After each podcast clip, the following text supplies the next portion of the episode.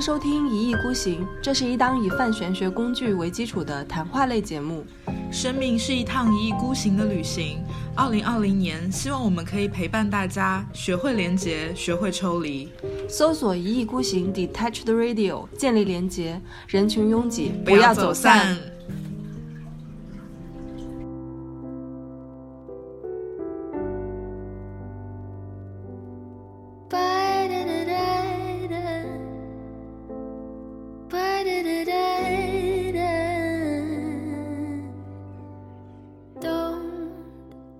其实挺认可大树说的那个，就当你开始，呃，更客观的，因为我觉得看自己的命盘的时候，其实是你用一个上帝视角在看你的一个人生剧本。就是当你可以用一个更高的角度去看的时候，其实你会知道，我有的时候其实是在走迷宫。嗯。但你如果没有那个上帝视角，你就是绕不出来。嗯。但是如果我有一个上帝视角，哪怕我在走迷宫，我可嗯能也可以乐在其中。嗯。我觉得是这个层面的，我觉得我运气变好了。嗯。因为你有些东西你不会再执着，我嗯觉得是这个层面，而不是我们世俗意义上。的我运气好，或者是运气不好，我赚到钱还是我丢了钱，是这个层面的，嗯、我的感觉。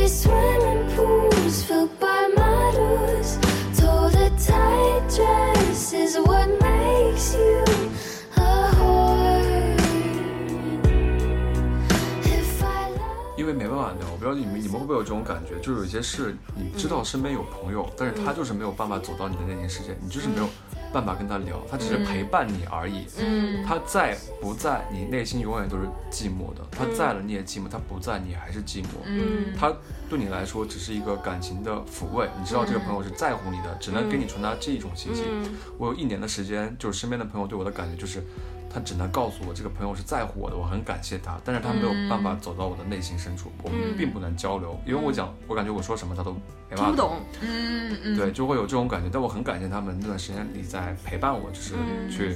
呃，情感上照顾我，跟我走得很近，怕我会出事什么的。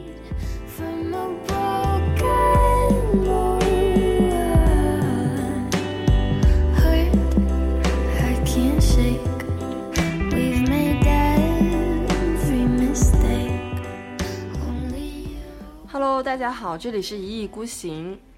我是小林女士，我是贝拉，我是今天的嘉宾大树。哇，这个嘉宾好， 好，好，好，很很会哦，很会，很会。呃，之前之前我们请嘉宾，他们都是在旁边默默的等我们 Q 他。对对对对。然后也是我们请到的第一位男性嘉宾，对对对，真的非常荣幸哦，真的太好了。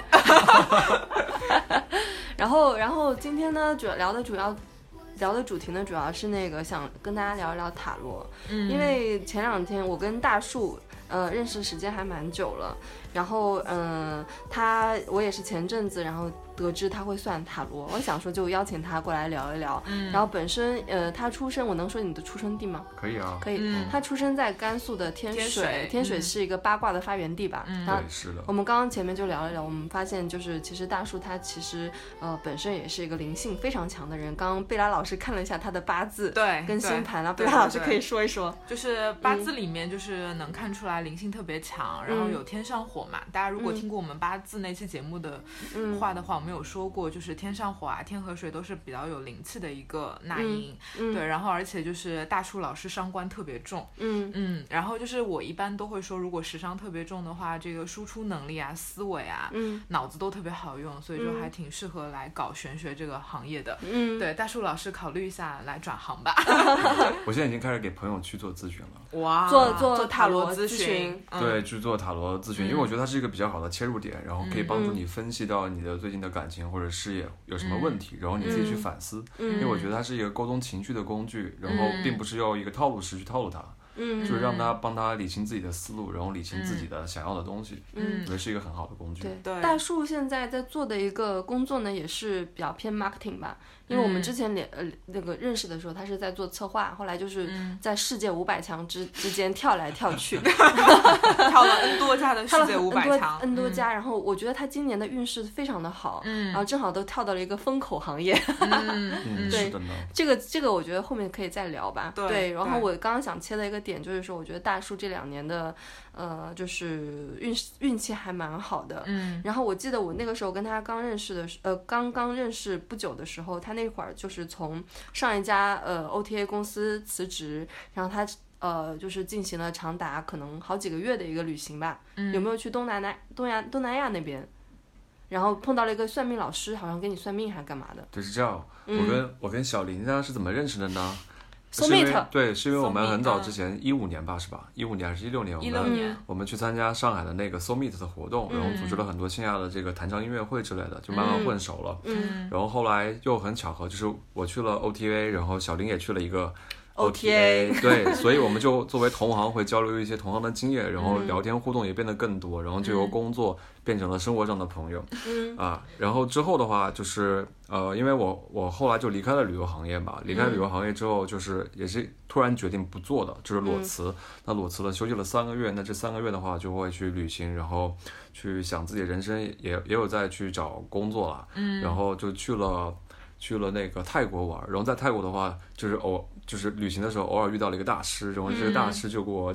在捏脚店嗯认识捏 脚店店认识的，嗯，他也是一个旅行来旅行的人， 对他也是一个来嗯旅旅行的人，而他是一个就是，呃，去去拜佛的人，他是信佛的，嗯然后在中国的佛教协会当什么之类的，就是反正 也会是长，嗯对，反正是也是一定有有地位的人。然后他就专门雇了导游带他去在泰国所有的佛，然后他今年的目标就是拜遍所有泰国的佛，天哪，所以我们只是在但清迈相遇嗯嘛但。是泰嗯国的佛跟中国的佛是不一样的，但是大师的见解就是说，他都是佛教都的是一部佛分，嗯嗯所以他要去了解这个寺庙背后的文化是哪一支。哦，它是 OK，嗯对，他是去挖掘寺庙的文化的，所以他就是找了一个当泰国本地的导游，嗯就是每次捏脚的时候找一个捏脚店的这个小孩或者员工，嗯然后带这个员工去他的家乡，去看他家乡的那些佛，然后给他嗯介绍，嗯然后大家去参拜当地的这些文化，这个嗯佛像是。怎么来的？嗯有没有当地华人在做的东西？嗯还是这样一个路径在做。然后他之前也拜过了韩国所有的，韩国的韩佛国的嗯对韩国佛他已经用了两年还是三年的时间都都拜完了。然后他现在是在看东南亚的这个佛教的。嗯，所以你们当时在捏脚店碰到以后，就是你就让他看了你的生辰八字没有，就他主动问的。然后他嗯啊，那个大师得蛮蛮老的嘛，他就直接说，他就直接就嗯就嗯大看概面相，对看面相，然后问一下大概的生日，然后就说你确确实就是那段时间的运势不是好，那是嗯一八年吧哦，一一八、年的时候运势不是很好，然因后为说一一八年，对我这边插一句，因为一八年是那个戊戌年，就是两个大土，嗯对，然后就是其实对于一个身土土命身强的人来说，就是确实不好，因为就是比劫克财嘛，嗯嗯嗯嗯，嗯，然然后后继续，对，然后大师也没有讲很多，他就说嗯后面会好转，到一九年会好转一些的，嗯然后他也没有水讲来很了多，对的，嗯嗯嗯嗯，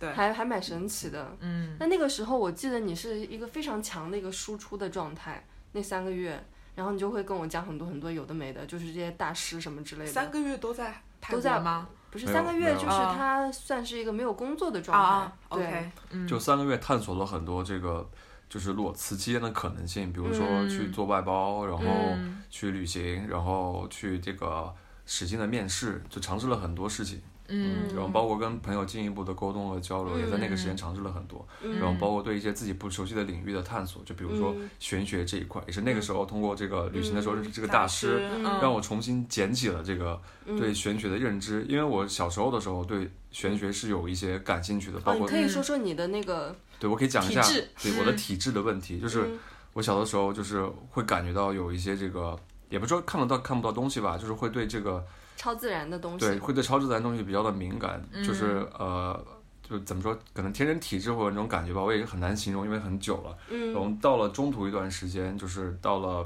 高中的时候，就感觉，呃，应该放弃这这块儿了，因为毕竟也要学习，然后要、嗯要考试考试要去对迈向世俗，那就放弃这个这一行当了。但是放弃探索，不能说放弃这个行当，因为并没并没有从业过。对，嗯然后放弃探索，但是有一件事是我比较印象深刻的是，我那时候会在天水上学的时候会去看路灯嘛，因为嗯我经常上晚自习回来的时候，这个路灯会灭灭灭，就是一直会灭掉，然后我就会注意这个灵异的事件。就从那个时候可能是。呃，零几年吧，零八年、零六年、零六年之类，零六零七年到现在为止，就是我基本上都是发现这个路灯是一直闪闪灭灭的，然后我会把它作为一个提醒我的暗号，嗯然后我身边朋友也会知道这件事，因为我我跟他们讲过之后，也带他们看到过这种超自然现象。就是其实大树，比如说他出去出国玩，比如比如说他在上海，或者他是去呃泰国，或者是哪些还有美国还哪里的话，然后基本上跟他朋友跟他走在路上，如果那边有路灯的话，如果就会是晚灭上，那个路灯就会灭，嗯，对，就会灭亮，就是它会对，不它自会然闪的，烁吗？它不会闪，就是突然你啪走走近了，它就会灭灭了掉。你只要走你远了，它就亮了。对走远了，它会亮。嗯，这个跟你身上的一个体能质量有，场或者干嘛的？你跟路嗯路灯就是磁场会不会干扰到它？有可能啊，嗯有可能啊，然后我们我们觉得是它是一个跟着我的小鬼怪，就把它昵称为小鬼怪吧，嗯就是它是我身边的一个小鬼怪，就是晚上的时候会出现，然后会提示我一些事情。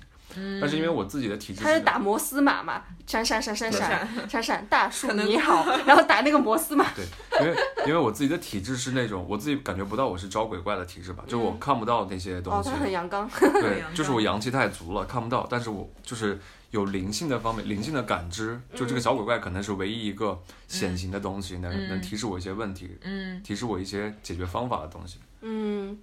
那那你能从就是他这么多年，就是你感受到的这些呃事儿中，你能得到他要跟你说啥呢？你不知道他要跟你说什么。它就是一个心理暗示吧。然后每次闪一下的话，让我就就会思考最近的一个问题，就有点像决策灯的这种感觉。就比如说它、嗯它灭掉了，然后就会想我最近这个决策做的对不对？它可以嗯往什么样的方向去做优化？那下一次决策的时候是要怎么来做？它可能更多的是提示我去 push 我去想这个问题，想想路怎么走。嗯嗯嗯，我刚还想说，哎，他可能在提醒你，你是一个有灵性的人哦，不要放弃哦， 可能是这个吧。 对，你就是不要忘记，对，不要嗯忘记，这可能是你的某一种使命，呃，或者不用说那么大啦，但是嗯可能是，呃，你身上带来的一种能力吧，就是不要把它放掉。所以我们就相遇了。呀，嗯我们对就我开觉始得它了的捡提到了醒这条路。而且就提醒是你，嗯而且你啊想想看，你之前说的，你做的那些梦，你可以跟听众朋友们说一说，就是有种 deja vu 的那种感对，感可以觉。可以，嗯对，或者讲个大概。嗯，我就可以这么来分享一下吧。我就是我觉得这个问题其实就是为什么我，呃，刚开始有这种凌厉的感觉，然后到后面放弃了，然后现在又捡回来了，就是因为我觉得在世俗的环境下，就会有很多世俗的输入对你来说，你会觉得那是一个不真实的东西，或者是觉得那是一个耻辱的符号。嗯就比如说玄学这个东西，其实大家有很深的误会嘛，觉得嗯你太迷信了，或者是谈论星座很无聊，嗯就会有一些带带了很多世俗的眼光。那我也是，我之前其实自己并不是很坚定，就有一段时嗯间其实运势很差，然后自己也很很不坚定，很容易受这种外界的影输入的影响，所以嗯我我断绝了很长时间的这种的想法，包括我会也会觉得谈星座是不耻的，或者是嗯，谈论谈论这种玄学的东低西智是的一个行为是。低智的一个行为。嗯但是后来我就发现，其实就随着年纪越来越大，然后对自己的沉淀越来越多，就发现它其实是有一定的道理的。包括嗯你做、你你经历的事和你之前的运势，其实是能结合起来的。嗯就会想到这是不是一个蛋生鸡鸡生蛋的问题？到底是嗯你的命运决定了你的发展，还是你自己的努力决定了你的命运？嗯，所以后来我就把玄学这个事又又捡了回就来，捡回来了。就会有一些契机吧。我觉得一方面就是就是这个时间的发展，自己成熟了，刚刚好到这个点了；另外一方面的话，嗯就是刚好在某些节点遇到了某些朋友，然后这些朋嗯友给了一些指示，然后让我进一步的去推进了这个自己的这个灵性的事业。嗯，哎，那你会，你你现在思索下来，你觉得到底是努力重要还是运气重要呢？对对，这个问题就是鸡生蛋，鸡生蛋蛋蛋生鸡。鸡就比的如问说题嗯我跟、嗯我跟贝拉之前就刚才在聊闲这个聊星盘之嗯前，其实嗯他他讲了一个，他讲了两个点吧，一个是讲嗯这个非线性的重间叠，哦，时间这的个重可以再说叠。一下。嗯那嗯这个其实就是 deja vu、那我之前也会比较的排斥 deja vu，因为我之前会遵从自己内心，觉得它是一个我独有的，或者是我能体验到的一个感觉。嗯那嗯很多后来人很多人都说这个东西，然后说这个东西其实是一种，就是集体潜意识集。体 潜意识。后来我就放弃了一段时间。那后来嗯我、后来我又思索，觉得它其实是有一定的道理的。对那我又讲了起来。特别是我觉得，当人就是接触这种玄学灵性的东西接触多了以后，你会慢慢的，呃，你可能原来没有这种太强烈的 deja vu 的那个感觉，但是呃，玄学可能会打开你的这个世界，因为它会把过去、现在、未来会融在一块儿。因嗯为我们经常会说嘛，就很多人会问嘛，就是如果你的命运就是是被决定了的话，那我们好像我们就人类就没有自由意志，其实是一样的。我觉得努力和运气它就是已经融合在一块儿了。对，而不是说我一定要把它拆开。我觉得这是我们用线性的一个因果的一个概念所界定出来的一个东西，但事实上它是融合在一块儿的。嗯，我觉得像大树这种男生我还比较少见，因为我身边这种关于灵性啊，就是女这生种会女偏生多多一点。嗯，然后，但是你有没有发现风水先生都是男的？没有女生在包看括风水原来的那些嗯八字先生，其实都是男生偏多，对对吧？那种嗯八字的师傅，其实女的比较少。我觉得嗯你如果说往那个八字啊，或者是风水，或者是呃更加那个形而上的一些方向去学习，我觉得你应该会学得蛮快的。因为我们上次跟那个梅十二老师去聊嘛，我觉得梅十二嗯老师非常聪明，他脑子很发达，对，知识量巨大。智商去想啊，他学那个什么学风水，好像就花了几年时间就能学得很精通。对嗯对，对我觉得还蛮厉害的，你可以看看。嗯嗯，如果感兴趣的话，不会耽误你本职工 作的是话，我现在就是在用这个方向去给朋友提供一些正向的指导意见吧，因为我觉嗯得可以用这部分的力量去帮助人，其实是件好的事情。就比所如以，说，所以现在嗯就是你主要用塔罗这样的工具嗯，对嗯，主要用塔罗这个工具，然后时不时的会说这个地方风水不太好嗯啊，这个地方啊，你用塔罗看风，这水个，感觉不是用塔罗看风你水，的就是你对的一个纯粹的自我感觉吧。就是我会，嗯我我现在会更顺畅的去表达这个观点。以前我不会表达说这里不好，那里不好，嗯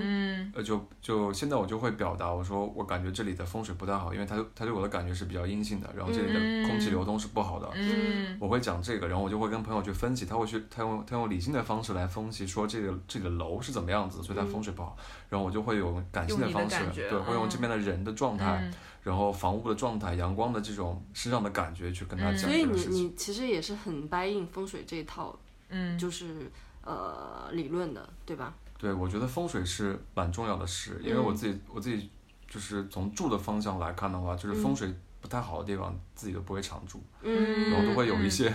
就感觉不是很舒服的状态。那我嗯换了换了位置之后，然后特别是按照自己想的地方去换的话，嗯就感觉自己的身边的这个流动性会更强，风水的流动性会更强，嗯会更有助于运势的这个扩张。嗯对，就是对你的一些方，就是各方面灵智啊，就是可以更加更好的滋养你，因为毕竟环境是会影响到是人的的。，嗯其实就是放开自己了嘛，就是相当于说我以前太太保守了，然后太太受世俗的影响想嗯了，了然后现在就慢慢活开了，就等于说嗯人家说人活开了嘛，我活开了，我觉得就是嗯每个人体质不一样，每个人感觉不我一觉样得就到，自了己做某自一己就个好。点，那哎，我准觉备得你了好像对突然开窍 了，就是我，因为我认识大树的时候，他是，嗯，就是我我会觉得他是一个蛮，就是很有文艺的文艺比才较华的别扭，那个文艺时候别扭劲儿劲儿的是 吗？就是比较有文艺才华的一个男生，因为他会弹吉他，然后拉二胡拉二胡，嗯对，然后也会自己录一些歌，然后唱歌或者干嘛的。嗯然后他这方面的文艺才华的那个就是呃方向，我觉得发展的很好。嗯但是后来我跟他认识久了以后，我就发现，咦，这个人也是有点跟我一样，开始神神叨叨 了。对，然后可以聊的，就是你你本来就会觉得，就是他是走那个流行歌手那一挂的，嗯那没有想到有一天，他就是你可以跟他聊一些这种很玄学的东这个东西他也嗯能够跟你有一些输出。我也不知道他什么时候学的这个东西，嗯然后他就好有有一种感觉，就是他之前可能会比较的偏世俗化一点，但有有有一瞬间，我会觉得他好像开化了，开窍了。嗯包括他就是呃，前面也说了嘛，他就是说那个自己的运气无法阻挡的变得很 好，这有点拉仇恨哎。真的，嗯他自己能这么觉得。你你你有觉得自己运气非常好的时候吗？ 嗯，不会有那么强烈的一个感觉，但是我其实挺认可大叔说的那个，就当你开始呃更客观的，因为我觉得看自己的命盘的时候，其实是你用一个上帝视角在看你的一个人生剧本，就是当你可以用一个更高的角度去看的时候，其实你会知道我有的时候其实是在走迷宫，嗯但你如果没有那个上帝视角，你就是绕不出来。嗯但是如果我有一个上帝视角，哪怕我在走迷宫，我可能嗯也可以乐在其中。嗯我觉得是这个层面的，我觉得我运气变好了。嗯因为你有些东西你不会再执着，我觉得是这个层面，而不是嗯我们世俗意义上的我运气好，或者是运气不好，我赚到钱还是我丢了钱，是这个层面的，嗯我的感觉啊。我非常认可贝拉说的，就其实找到了自己嘛，嗯就是人都会迷茫一段时间。我觉得我迷茫时间其实蛮幸运，其实比较短的。你迷嗯茫的时间很短，我我迷茫的时间很短，但这个迷茫期就很痛苦，就是非常的、嗯非常非常的痛苦的一段时间。但这个时间一过，就马上开始走好转的趋势了。你那个时间是你怎么样走出那个时间？你肯定也是下了一些决定，对 不对？对，因为因为在我的认知里面，就是我我我的那段比较不好的经历，会让我觉得就是选择是成就一个人的。一个人他现在这个样子，是他选择了什么样的路去走。嗯那没有走出来的人，其实他选择不对。就比如说贝拉说的走迷走迷宫，你没嗯有选对方向，所以你这个人就看起来有点混沌。对，但你选的清楚了，然后你有自己的坚持了，那你就会走到走出你自己的路嘛。嗯那我迷茫的时间，其实我我是一个对于自己要求比较高的人，那我会不断地去反思自己的这个问题，然后去嗯使劲的钻牛角尖，要把它钻破为止。嗯嗯。所以磕，对我，后来所以你后来你决定跳出来了我是死磕结束了，啊，死磕，哦然后对结对束对了，。死磕完了结束了，然后用很痛苦的折磨自己的方式去结束了这些就是以前的那些不好的经历，或者是嗯去找到自己用很痛苦的方式，但我不建议一般人去尝试啊， 就是比较我觉得是不太好的这嗯有种，有点好奇，对不太好的方式， 嗯，啊你怎么死磕呢？你跟别人死磕吗？跟自己死磕，跟自己死不会磕跟别人死你磕。就是跟别人，就是因为多多少少还是有一些就是人际关系吧，反正就是呃，就太阳底下无新鲜事嘛，就是你很是痛苦的时候，肯定也就是跟身边的人产生一些纠葛嘛，你不嗯可能自己就觉得自己哎我突然就不行了那种的，对所以那会儿你是不会跟别人去聊这个事情的，跟当事人，因为没办法聊，我不知道你们你们会不会有这种感觉，就是有些事你嗯知道身边有朋友，但是他就是没有办法走到你的内心世界，你就是没嗯有办法跟他聊，他只是陪伴你而已。嗯他在不在，你内心永远都是寂寞的。他在了你也寂寞，他不在你还是寂寞。嗯他对你来说只是一个感情的抚慰，你知道这个朋友是在乎你的，只能给你传达这一种信息。嗯我有一年的时间，就是身边的朋友对我的感觉就是，他只能告诉我这个朋友是在乎我的，我很感谢他，但是他没有办法走到我的内心深嗯处，我们并不能交流，因为我讲，我感觉我说什么他都没办法听不懂，嗯嗯，对，就会有这种感觉。但我很感谢他们那段时间里在陪伴我，就是嗯去。呃，情感上照顾我，跟我走得很近，怕我会出事什么的。嗯嗯，情感支持也很啊重要啊对，啦，但是这个主要的还是因为自己要走得出来。我是用比较、嗯比较不好的方式了，比如说嗯酗酒啊等等的这种方式，嗯就会让自己变得极度的痛苦，然后在、嗯在这个痛苦之中再慢慢的爬出来。嗯当然，朋友的帮助也是很重要的，给我很多正向的鼓励和支持，所以就嗯能很快的走出来吧。我觉得很幸运，就是通过这个方式，他身强，对他搞得身强定，扛 得住，扛得住，对，嗯嗯，就没有误入歧途，是的，嗯哎，所以你就是你当时这那个状态，就是到现在身份的一个转换嘛。我们今天的主题是聊，其实是围绕塔罗嘛。我嗯们前面就是缘起也是因为我跟你聊塔罗，然后请你过来录这个节目嘛。就是你现在怎么跟你身边的朋友去输出你这个塔罗的技能，怎么样去帮他们去认识到自己生活中的一些问题，或者是说认识到他们自己呢？这是一个，我可以我可以嗯稍微快快的讲一下，就是我为什么突然又捡起了塔罗牌，嗯因为我从来没有跟别人讲过，我塔罗牌的时候，其实初中的时候就我就会玩啊，嗯了。你就初中就会玩嗯了，对，我初中就会玩了，可是我觉得这是个女孩子的游戏，特别嗯在西北，你知道吗？ 就是会觉得这种神神叨叨的东你西就说出很来嗯别人会笑你。会笑你，会觉得你很娘，或者是你这个人有点怪。嗯所以那段时间就自己默默的研究了一段时间，后来就不研究了。但我觉得它是有一些灵力上，就是灵灵魂上的共触的，因为嗯我在去摸这个牌、去感受这个牌的时候，就明显感觉到自己的这个状态会很不一样，会有嗯会有会有一些精神上的亢奋。嗯嗯那后来就放弃了嘛。那再捡起来这一次，是因为就是怎么讲，也是也是机遇巧合吧，嗯就是在一个朋友的茶室里，刚好他那天请了一个塔罗师，也是一个朋友，嗯，过来玩，然后又比较的随意，然后我就觉得，哎、现在塔罗牌都这么随意了吗？嗯，然后还蛮轻松自由的，那就以玩的心态去试了一下，让他对嗯让他帮我和我这个朋友都算了一下嘛。那我觉得他给出的答案和建议是非常的，就是非常的匹配我的趋势的。嗯然后我自己居然也能输出很多。然后他这个塔罗师就是说说你。你的输出能力太强了，说你你你这你这个描述简直比就是跟这个正宗的塔罗师的描述都很类似啊了。对嗯，然后我对才想到说，原来我自己还是有这样一个天分在的。嗯有哦你有，就是原来的那个初中的那个玩塔罗那个记忆，就是忘记了。那突然在某一瞬间，你把这个东西又记起来了。就嗯这一个塔罗师的出现，我觉得是这个人吧，然后他的出现，然后又唤起了我这部分的嗯感知，因为我当时输出非常的强烈，就哦完全能解读所有的牌面。嗯你像我已经有十多年没有摸过这个东西了，哦对然后我还能解读它，嗯然后这个人就说说很吃惊，说很难见到你这样子的，然后我就在想是不是，那我可不可以用这个工具去帮助帮助自己或者帮助别人，提供朋友一些很中肯的意见，或者帮他去做一些指导。你每天都会抽牌吗？我的我的这个占卜习惯是这样子的，就是我觉得塔罗牌是一个帮助你梳理内心秩序，给你一些内心的积极的心理嗯暗示的一个作用，所以我从来，因为我自己的命很硬嘛，就是说白了，对我的我的各种就比较比较硬，所以我自己给自己抽牌其实也很难说服我自己，很难准确，所以我一般就会去帮助别人啊嗯去看，而一般都是需要需要的人会来找我，就是身边的朋友会来找我，那这个时候我就会去帮他去去去沉浸沉浸下来，把我的灵力分给他，然后去去看一看他的这个走嗯势。我刚刚我让那个大叔帮我解了一下我的牌嘛，我刚刚让就是问想了一个问题，然后他帮我抽，嗯我发现大大叔的那个解牌方式是比较偏中性的，没有啊好对或者坏，嗯然后他是怎么说呢？他就是他也不会问你到底要问什么事情，嗯然后他就是从他的角度很中性、很客观的把这个事情给呃就是嗯叙述下来，然后跟你输出。然后比如说我最后的抽到的是一张塔嗯塔牌塔嗯牌就是传统意义上面就是一张很差的牌。就是你可以想象一个高塔，然后上面嗯崩塌很多了人嗯掉下来那嗯种感觉。但他说，大树说，但这个其实是一个，嗯，结束，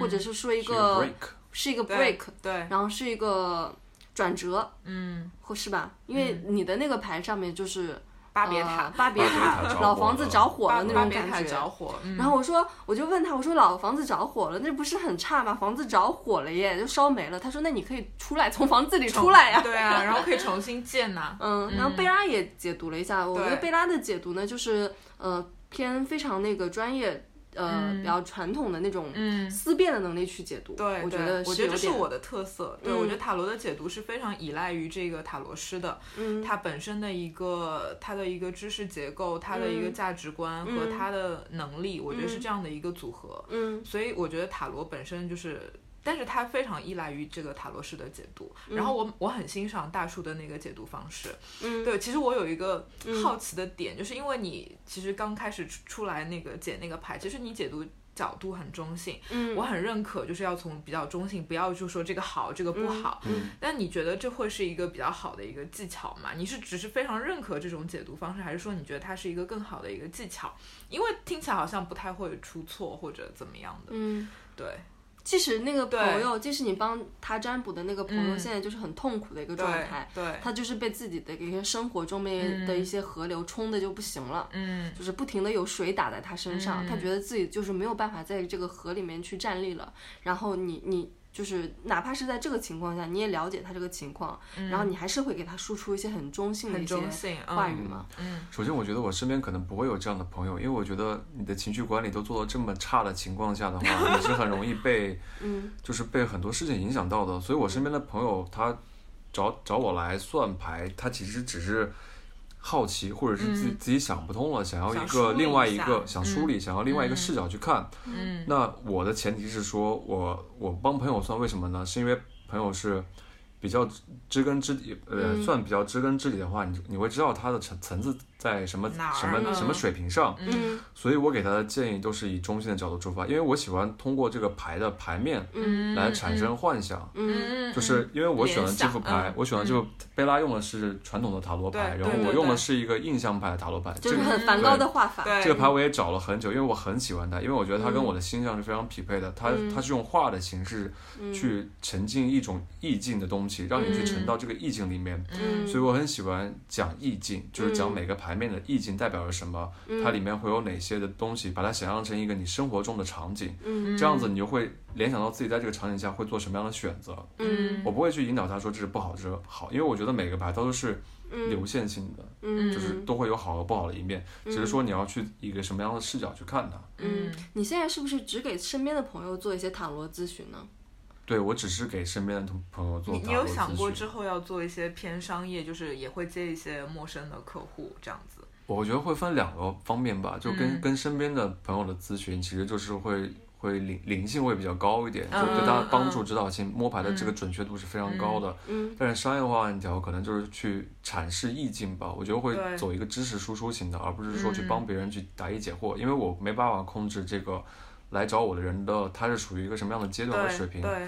我不想去，就是我不想去把更多的精力放在这个人的身上，我想嗯放在他经历的这个事情和他这个事情的走向上面，嗯所以我不会太考虑说跟不同的人去做商业化的解读。嗯嗯，你觉得太累了那会儿那样？对，我觉得那样子就是太累了，不嗯够 pure。你看，跟跟你不一样，跟我不一样，嗯因为我现在还是就是做这个收费的咨询做的比较多，所以其嗯实我自己会有一个纠葛，我确实是喜欢，就大家可以拔到一个更高的层面去进行嗯梳理。对，然后但是其实你会发现，大多数的客户还是想要一些比较确认的一个东西。 嗯，对他想知道我这个事情大概什么时间点会有一个结果，然嗯后这个结果到底是嗯好还是不好的。对，所以其实也也有挺多纠纠葛和拉扯的。对，嗯嗯但是我会尽量的让自己往更确切的一个方向去输出一个、嗯一个答案吧。嗯对，嗯，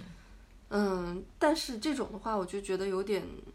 烧自己。嗯，说实话嗯，嗯烧会脑有会有，比如会有说，，我会啊看一些星盘或者是八字，嗯如果是一个陌生人来找我，然后让我帮他看的话，我其实心里我是不会太愿意的。我现在可能原来还可以啊，现在我可能就是想只想为自己真正在乎或者是认识的朋友，我可以帮你看一看或者是干嘛的，对。然后因为我觉得这个还挺挺费脑子的，是的，塔罗还好，塔罗其实你就是，呃，可以就是按照那个去看图说话，看有图一说种话感嘛，觉，说话就是解嗯解析这个牌面的意思。但是如果是星盘或者是八字的话，呃，首先我也不靠这个赚钱，嗯，对。嗯然后我我就是如果要去解析的话，我觉得会有点累，我会喜欢嗯就是说，呃，就是你要不找个专业的。就是因为嗯他会对你的解读会更负责任，因为我说的话，我我自己都不是很嗯很确定，也很相信。然后我怎么跟你说呢？我说说错了怎么办呢？我对嗯这自己这方面其实还是有一定的，怎么说呢？这这这方这这方面管得比较牢吧。我嗯就不希望有一些不好的话从我嘴里说出来，因为我觉得那可能是不不是很客观的。嗯如果是对一些不太熟的朋友，嗯，对我会我会怕对他有一些不好的影响，或嗯者是因为是我说的，也会对我有一些不好的影响。只嗯有很熟的朋友，我才能就是从朋友的角度去跟他输出一些我以为的一些认知稍。微一针见血一对，点。因为、嗯因为我觉得我跟他的关系就是已经到可以跟他去这么去说的那个情况。嗯对，我不那知道是跟你不是会不责会一任样，心会比较重，偶像包袱会比较重一点？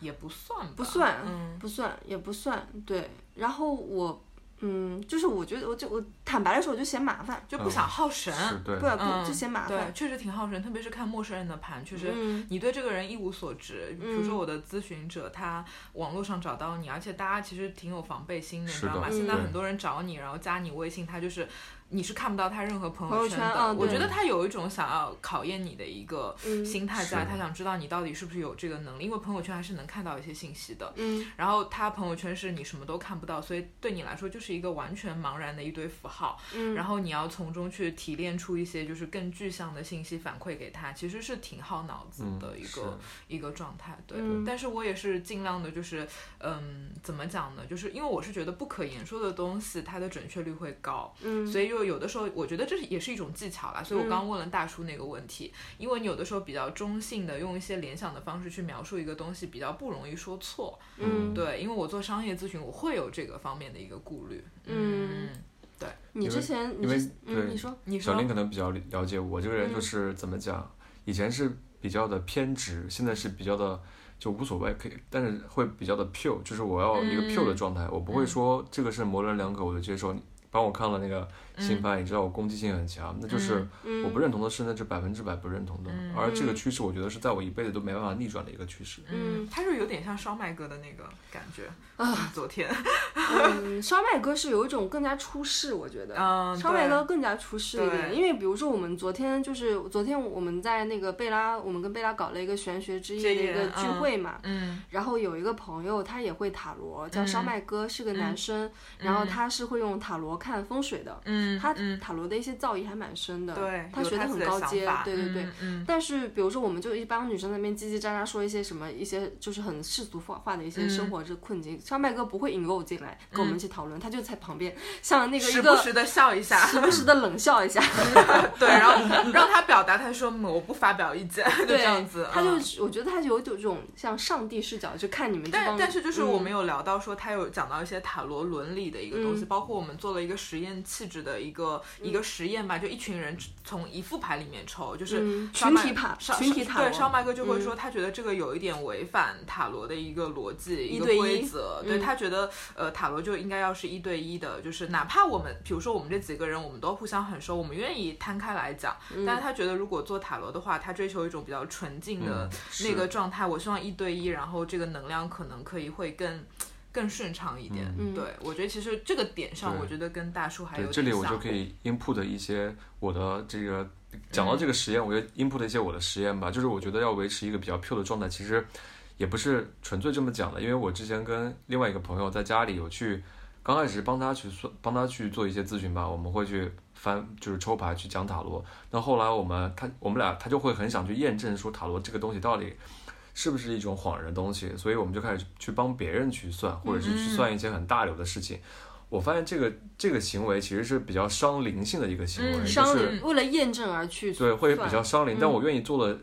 前提是说我能 hold 得住，那我们就先来做吧，因为我觉得过段时间你又会恢复的。对我嗯来说，就是过段时间会恢复。嗯所以我们那天晚上可能算了大概十几个、二十几个人嗯的这种人际关系都是你的或者朋友关系，都是身边的人。因为我我不能，我有个底线，我的底线就是说你你可以问别人的事，但这个事要跟是你有跟你有系，关系，嗯我嗯才能有一些连接的感觉带进去。所以问的基本上都是朋友身他的身边朋友的一些事情。后来发现算久了就开始慢慢的失效，就不准了，嗯牌的嗯走去全都是乱的，你知道吗？嗯就五张牌、四张牌全都是乱的，完全没有任何的关联性。嗯后来就这个这个实验就以失败告终。那过了一段时间，我可能就过了两三个月都没有再再动过这个牌。嗯然后后来又好了，那我嗯第三个月的时候又开始去，朋友刚好吃饭，吃完饭到我家里坐一坐，那我们就刚开始嗯去去算，又开始准确了，嗯就又开始清晰了嗯，。对，这个其实我也挺有自己的一个一个感觉的，就是我觉得塔罗牌，嗯、你不能够去刻意的挑战它。然后比如说塔罗里面会有一些规则，比如说我们我们不要去占卜已经发生的事情，因为有些人会来挑战你嘛，你帮我测一下我，其实这个事情已经发生了，但他可能不告诉你，嗯他就说你帮我看一下未来的一个走向，其实已经是一个定局了。嗯这个时候你很有可能你抽出来的牌它的逻辑是混乱的，嗯你你就觉得这个牌很奇怪，这个牌你不能够用你的一个理性或者是感性去解读它，它的逻辑是混乱的。然后，但如果你去跟这个咨询者沟通，你会发现其实这个已经是成一个定局了，对，或者说他的这个问的问题的点不对，或者干嘛、也会出现那个牌混乱的一嗯个或者他状态心不诚，嗯对，我会简单的就把它理解成是塔罗牌在骂骂 我，对，就是我会，或者是你反复的就一个问题，其实塔罗牌已经给你一个很清晰的一个解答了，但是你还是反复的问，反复的不问，能多嗯抽，不能多问。就比如说你已经很清楚了，但是你就想不停的确认，不停的确认，这个时候他给你的牌就是感觉，就是在好像在嘲讽你或者是干嘛，我会有这个感觉嗯那。贝拉，你会提前去跟这些占卜者去沟通这些事情吗？咨询者嘛，啊咨询者我会沟通，就是我每次，其实我在真正的去抽牌之前，我会花很多时间去跟他沟通这个问题到底怎么问，嗯因为咨询者他不了解嘛，他就会说，我就会问他你有什么样的困惑，我们会去制定这个问题从什么点切入。我跟你，所以我跟你会有点不一样，嗯你会觉得你不用告诉我，但我是觉得，嗯，可能那个你偏嗯要来思辨了要来 要来温补的人，其实他根本他其实搞不清楚他症结的点在哪边。嗯对他其实就觉得我感情上有问题，但是他搞不清楚我的点到底在哪里，嗯所以我会去花很多时间去跟他沟通，我们从哪个角度去切入去做这个占卜。嗯我觉得还是这是我的一个观点，我觉得塔罗里面的那个沟通是很重要的，包括我觉得一副牌，其实我有的时候最早的时候我是这样的，我是单方面输出，嗯比如说。嗯，小林来问我一个特别具体的问题，就是我现在在这一份工作里的一个状态是怎么样的。然后我可能看完牌以后，我就啪啪啪，我发语音或者是发嗯文字告诉他你这个牌怎么样。但我后来就觉得这样不是那么好，因为嗯塔罗牌一张牌的解读有很多种方式。嗯特别是你遇到一些逆位牌，逆位有很多解读方式，它可能是加强，有可能是减弱，有可能是困境和阻碍。嗯但我觉得还是要呃进行沟通以后，你才能够更准确的去嗯呃解析这张牌的一个一个一个一个含义吧。就是而且我会经常就是先我会先输出一些我的观点，然后我再跟他沟通，然后我甚至会推翻掉我第一轮的一个阐释。我可能一开始的时候会觉得我不想要。呃，让咨询者觉得我没有那么专业，或者是嗯我的准，我的那个，我我可能会追求那种，我希望咨询精者说，准哇，度你说的好准，嗯但我现在就觉得没有必要去追求这个，嗯我可能会沟通完以后，我会甚至会完全推翻掉我第一轮的一个嗯解读。对我觉得这个才是对咨询者最好的一个东西。嗯我是蛮认可这个塔罗的一个沟通和疗愈的一个功效的。嗯，是，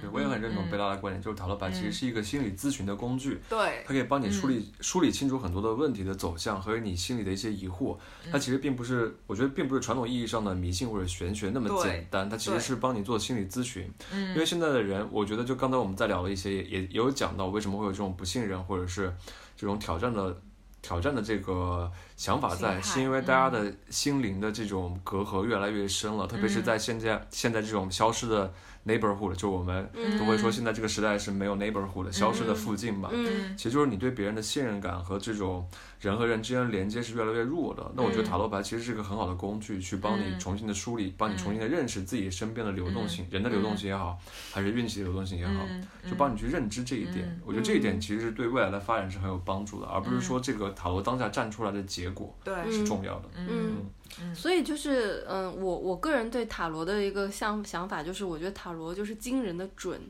而且它就是为什么那么准，你也不知道。而且而且它会基于以就是好几个准则，它就是会准或者不准。第一个，你就是是不是相信它，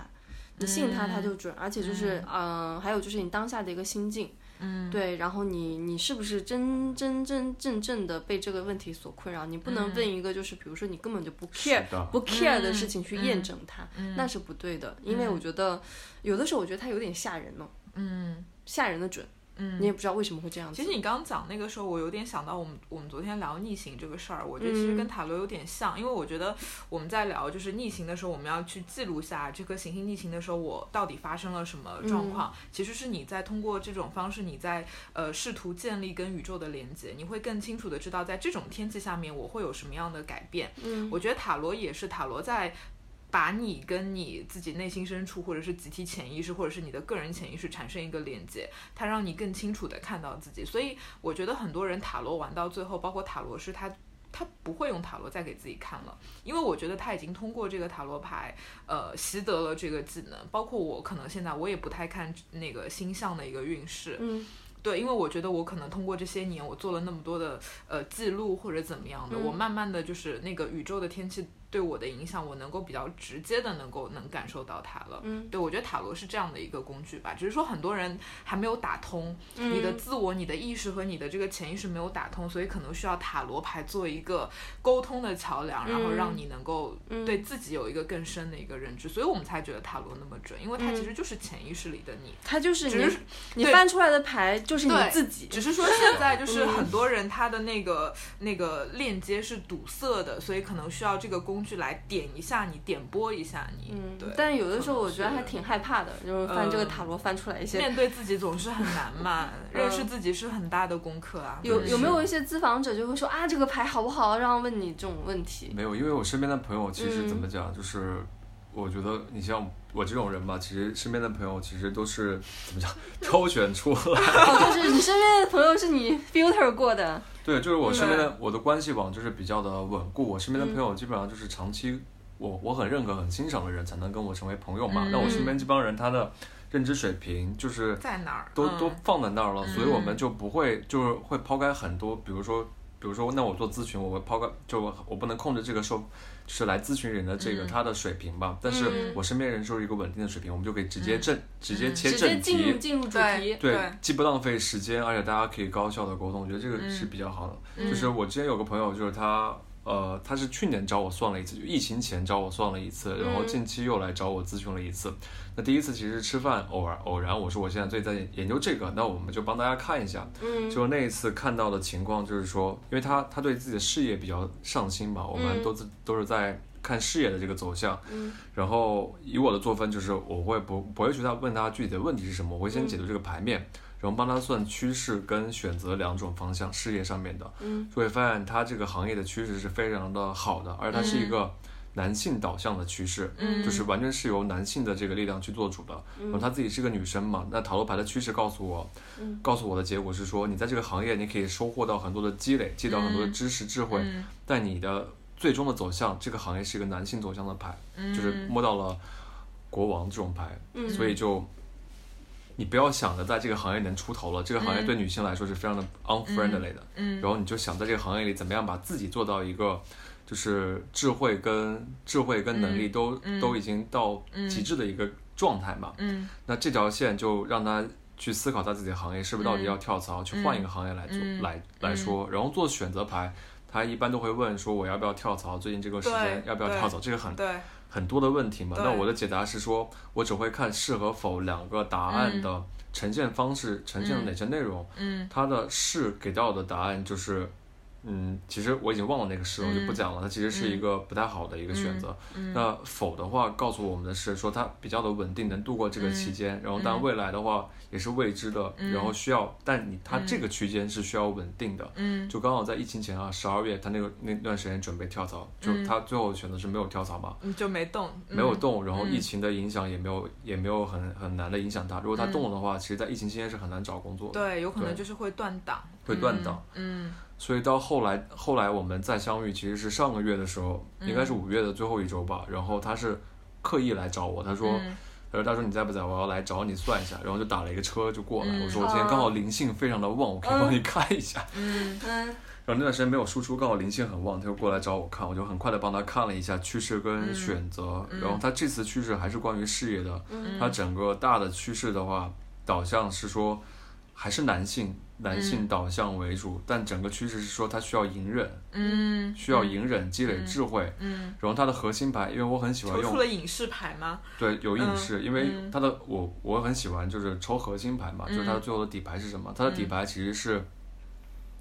节制，啊，就是告诉我说他现在就让我感觉他现在思绪很混乱，天天找人吐口吐苦水，跟别人去沟通，嗯但他很少去平衡自己内心和内心跟欲望的关系，所以嗯他节制的核心牌提示他要一切事遵从节制，一定要有一个度量。嗯，把握清楚自己跟工作的度量，自己想要的欲望嗯跟想、想获得的这个东西的度量之后，他的一切才会走顺。他整体趋势是很顺的，但关键就是他的节制，他能不能做到平衡，嗯他要自己去想这个问题了。然后第二个是选择，是说要不要换，要不要换。换部门嘛，就类似的，嗯我不会问问题嘛，那我想象出就是要不要换工作、换部门之类的，嗯然后非常的明显，就是不换是一个他积累智慧，因为最后一张牌是是那个女祭司，等于嗯说他在不换的这个阶段里，第二张牌是我是抽三三选三嘛，嗯嗯，啊然后第二张牌是愚者，就是从零开始积累，嗯然后第一个是塔，就是他。这个突然要换工作，这个决定来的很突然，对可能是有一些外在因素，对他需要做一个有压力抉择。嗯压力完了之后，他可以从零开始去积累，然后他、嗯他不用害怕错误，因为他是愚者的状态，可以对嗯去尝试比。较天真，对比较然后无畏最无后惧的状态，最后就积累了，获得了智慧，获得了走到了二女祭司，女祭司获得了智慧。嗯，他其实不换工作，对他来说是一个智慧上和精力上的成长。对，然后换工作的话，就印象很深。第二张牌是恶魔，第三张牌是男权的国王。啊，那我就知道说，你换工作的话，其实意味着说你还是在一个权力的操控之下，而且你是对 under 在一个，就是一个权权力权术的操控之下的。嗯然后他第一张牌居然是一张就是逆位的倒吊人，我们都知道倒吊人其实从牌面上来看是一个 suffer 的状态，是一个接受呃遭受鞭打，需要很多的这种外界受苦才能对获得新生的对状态。那他逆位倒吊人其实跟他的趋势很很相应，就是说他想太多了，嗯，把自己想得很苦，他其实没有那么苦，他对，不需要走这条路。对，对，然后我跟他讲完这些，其实我也没有多问，他就自己去想了嘛。嗯然后他就他又说很准，然后也没有说准在哪里，然后他就去健身了。嗯然后第二天他就跟我另外一个朋友聊嘛，就嗯说他为什么昨天会来找我算，是因为说他是换岗，在公司内部去换岗。嗯然后他是因为整个部门因为疫情的关系，所有的公司都要以销售作为导向了，嗯那销售的老板自然而然就会在公司里掌权。那嗯他们 marketing 的老板就会被被辞掉嘛，就会下台。嗯那对于他来说，他在一个 marketing 的 team，他他在想说他要不要去销售的老板那边嗯做销售总裁的秘书，嗯但这个牌就是。这个走向就非常的男权和恶魔，嗯因为你知道对做销售，你销售就有很多 under table 和很多对，世俗的东西。那对那就问他一个很简单的问题：你能不能接受老板带你出去的时候对你亲亲抱抱，嗯，让你跟别的客户亲亲抱抱？那这这这些外在条件就是恶魔牌恶所魔象征的牌东西嘛。，嗯如果你不能接受，你就不要选这条路，你不要对抱着心态是说我去销售那边可以学到很多销售的东西，能知道销售的思维逻辑。嗯如果你你去做一个总裁、秘书这样的角色，你不是抱着崇敬他，他嗯做什么都是对的，你都支持他这样一个肉这样一个心态去做，你就不要去做这件事。嗯这件事对你来说一定是痛苦的。嗯，所以他就是把把自己的精力再 input 进去，去验证这个牌面嘛，然后就嗯会觉得说他可能获得了一些指导，然后再往这个方向去走，嗯去改善，所以就非常的非常的准，跟他的嗯所状态非以常的他准现在就是要准备往那个秘书的方向走嘛。没有，因为他不去否不的去话了嗯不不去去了，了因为他就是他刚开始还是有点，我觉得他那有天点找犹我豫对嗯找我做完之后还是有点犹豫的，觉得他嗯他可能内心比较执拗吧，觉得还是想去看一下销售的工作对到底有什么样的嗯新鲜的东西能给他嗯带来什么样的成长。嗯但是跟我那个比较世俗的朋友聊完之后，嗯就问了他这样一个问题之后，你要不要老板让你亲亲抱抱，你愿不愿意去跟客户亲亲抱抱？嗯他就觉得没有办法突破自己的底线，而且他自己的最新的核心诉求不是说。嗯，崇敬这个老板去，嗯而是想学东西。你对的出发点不对，你嗯获得的结果一定是最、嗯最差的结果。嗯嗯嗯，对，所以他现在慢慢应该在调整心态，然后去嗯选择那个成长的路了。嗯，嗯就是如果他换工作的话，要先看看自己，就是他自己心里面想要的是什么，或者他要对自己有个清晰的认知，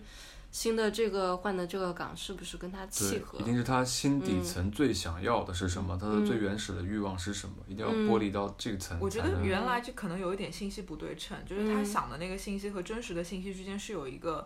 有有个差距的，但嗯是塔罗牌把那个不对称的那个点给你展现出来，嗯，然后对你其是实的在一个平等的状态下再去看我的需求和这个工作需求是否匹配。嗯嗯嗯嗯所以这次塔罗牌占卜就是告诉他了，说他内心挣扎的点是什么，这是非常好让他自己梳理自己内心的情绪嗯和需求的。另外展示了说他的未来嗯选择会有什么样的风险，那这些风嗯险通过他牌面的这个展示和他去相关的朋友的交流，他也获得了答案。嗯所以对他来说是一次非常就是非常准、非常有指导意义的一次嗯咨询。你做完这个咨询，你自己会有很有成就感吗？会有那种帮到人的一个喜悦吗？没有，我就是失望 了。说实话，说实话，我帮别人占占卜，从来就是帮别人做咨询，从来都没有成就感，就是就是灵力，然后卸一下。 嗯，灵力太多了这在你种感觉身啊上，你把它卸卸出一下去一因为点，刚好那那段时间我想创作嘛，然后家里的环境，嗯我之前跟你们分享过，说我需要很独立的空间去创作，嗯然后家里的环境又没有，所以我的嗯就憋很憋，然后刚好嗯他需过要来，卸一卸对，过来就帮他卸 一卸。嗯嗯就啊，大树是一个创作性人才，对、嗯他会自己去创作歌曲，写然后歌写歌，嗯然后把它呃输出，然后把这个歌给制作出来，然后他也嗯会、呃就是自己弹弹吉他，拉拉二胡。 等一下，我们请大树给我们拉一段二胡听一听，到最后到 累了最后可以拉一对段对对听一听。然后我还有点好奇，就是你现在这个咨询，你基本上都还是面对面的一个线下的状态，对吗？是的，就是线上会，就如果有朋友线上求助你，你会接这样的一个那你过来找我们，对会做这个事情对，吗？其实我们也尝试过线上的形式，就是靠微信语音的形式来嗯对做，但对是，呃，我觉得那种形式的话，其实没有没有很强的触感，它是嗯不真实的。嗯虽然说你可能会有一些连接吧，对连接的感觉，帮他去翻牌，帮他去洗牌，嗯但我还是希望你面对面，你自己去摸着这个牌，把自己的问题融到牌里面去洗这副牌，嗯然后最后我才知道你的底牌到底是什么。嗯，因为因为我前两天我基本上我线上做的比较多，那其实就是像你说的那种，我们通过微信啊或者打电话，在一个时空局里面，然后但我基本上会让我的客户给数字，就是然后我相应的抽牌，然后我前一阵其实做了一个比较也算是一个实验吧，因为有一个比较信任我的一个女生。她工作上面出现了一些比较突发的情况，她请我抽牌，但是她没有办法处在一个安静的环境里，又很着急，他就跟我说：“贝拉，你你就直接帮我抽掉。”嗯，所以我其实是做了一个，就是我自己起了牌阵，然后帮他看他工作的一个状态。我觉得有点吃力，嗯因为你没有办法跟他有那么多的沟通，他在一个很浮躁的一个状态里。所以其实我帮他看工作，我自己起了三个牌阵帮他看，嗯就是有一个呃那个时间之箭的看一个走向，然后也会有看怎么解解决这个问题，对，然后也。我也补了很多牌，然后最后就是反复的去确认，然后给了他一个一个、一个一个东西，然后事实上跟他的当下的那个遭遇是非常匹配的，所以我嗯自己也觉得有点震惊，因为他很信任我，嗯所以我也没有觉得有很大的负担，所以我还是帮他做了这个事儿，但我自己感觉到有吃力，就是如果我单方面输出的话会有吃力，嗯，对，但但是我觉得大家能线下面对面的机会比较少，嗯嗯，我觉得对信任可能是一个很好的信任是一个连接对嗯信任对是一个非常非常好的情感连接，嗯就是有嗯信任的话，很多事情都是有一些藕断丝连的这种感觉，虽然很远，可能距离时嗯空阻隔你们，但是如果你有新人在的话，你是可以嗯共情的，然后会有一种代入感，然后可以帮他去嗯获得很多他想要的东西，或者是帮他的、帮他的利益所争取。嗯嗯嗯，那贝拉，你觉得除了新人之外，还有什么别的纽带是可以帮助人更好的去去做这个心理咨询的吗？塔罗心理咨询，我觉得要开开放的心态，就是呃，除了信任我这个人以外，我觉得他自己要有一个开放和包容的一个心态，他愿意开放的去接纳一些嗯。好的或者不好的，在他认知观以内和在他认知观以外的事情，我一般做咨询就八字星盘，我一上来都会就是非常陈述化的说我的一些观点。我说我希嗯望你可以打开自己，就是不要执着于准或者不准。然后我觉得嗯这样子，我说你有什么问题，你都可以随时打断我，随时跟我沟通。嗯这样我们才能达到一个最好的效果。我会把我的理念在一上来就输出。嗯对我其实，在用这样的方式做客户的筛选，就是我没有办法决定他是抱着什么样的诉求来，但是我会告诉他我是这个理念，你能不能接受？你能接受，我们就接接着做；你不能接受，那可能我不是一个适合你的一个占卜师或者是咨询师，就是还是要反过来去。嗯也不能说教育客户吧，就是你要给他定规矩。对，我觉对得我跟小林应该非常认同这一点，就是。嗯就是一定要有一个 open 的心态，才能去要接受自己。嗯因为你做咨询，任何的嗯咨询，不管是八字还是说塔罗牌，其实都是为了更好的认识自己嘛。嗯然后嗯，如果你是图一个功利，只是想让、嗯想看说看它准不很准对嗯对哎他，帮我给我一个选择，嗯那你要这个选择。其实说白了都是去验证嘛，嗯其实你内心早就有一个选择了，你嗯并不是一个开放的心态去征嗯求一些意见，嗯，所以我觉得这种筛选是非常正向，去树立对一个，我觉得可以让更多人去良性的沟通，去认对识自己，其实是对做一件很好的事情。对，就嗯所以这就是我们我们做电台，我们也是这个理念嘛。嗯我们希望可以从这个层面上去输出玄学的东西，嗯而是不的是是说的那个原来大家觉得比较低质的那个嗯星座的一个状态。嗯对，就比如说有人有的有的朋友知道我在做这个看星盘，然后呃会看八字什么什么嗯之类，他们会说，哎，你算的准吗？ 然后这个这个话这个问题可其实有会冒犯到我，嗯，对，然后虽然我都不会说，我就说啊，这个准不准是看每个人的对一些对想法或干嘛的。嗯我觉得就是大家对于这个玄学的理念还是处于一个比较初阶的一个阶段，对就是对对它的理解还是比较低阶。是是比嗯较对低阶，所以、嗯所以需要让大家引导说，既然大家都很好奇这个方向，为什么我嗯们不做个节目，然后让大家更了解这个东西，然后对知道说有嗯些常识性的傻瓜问题就不要问了。那我嗯们更倾向于你去倾听自己内心的声音，对然后去对。去做一些咨询和嗯心流的这种进步吧。嗯嗯，而且就是我也有写一些文章，就是呃，我是希望大家可以睁大眼睛去找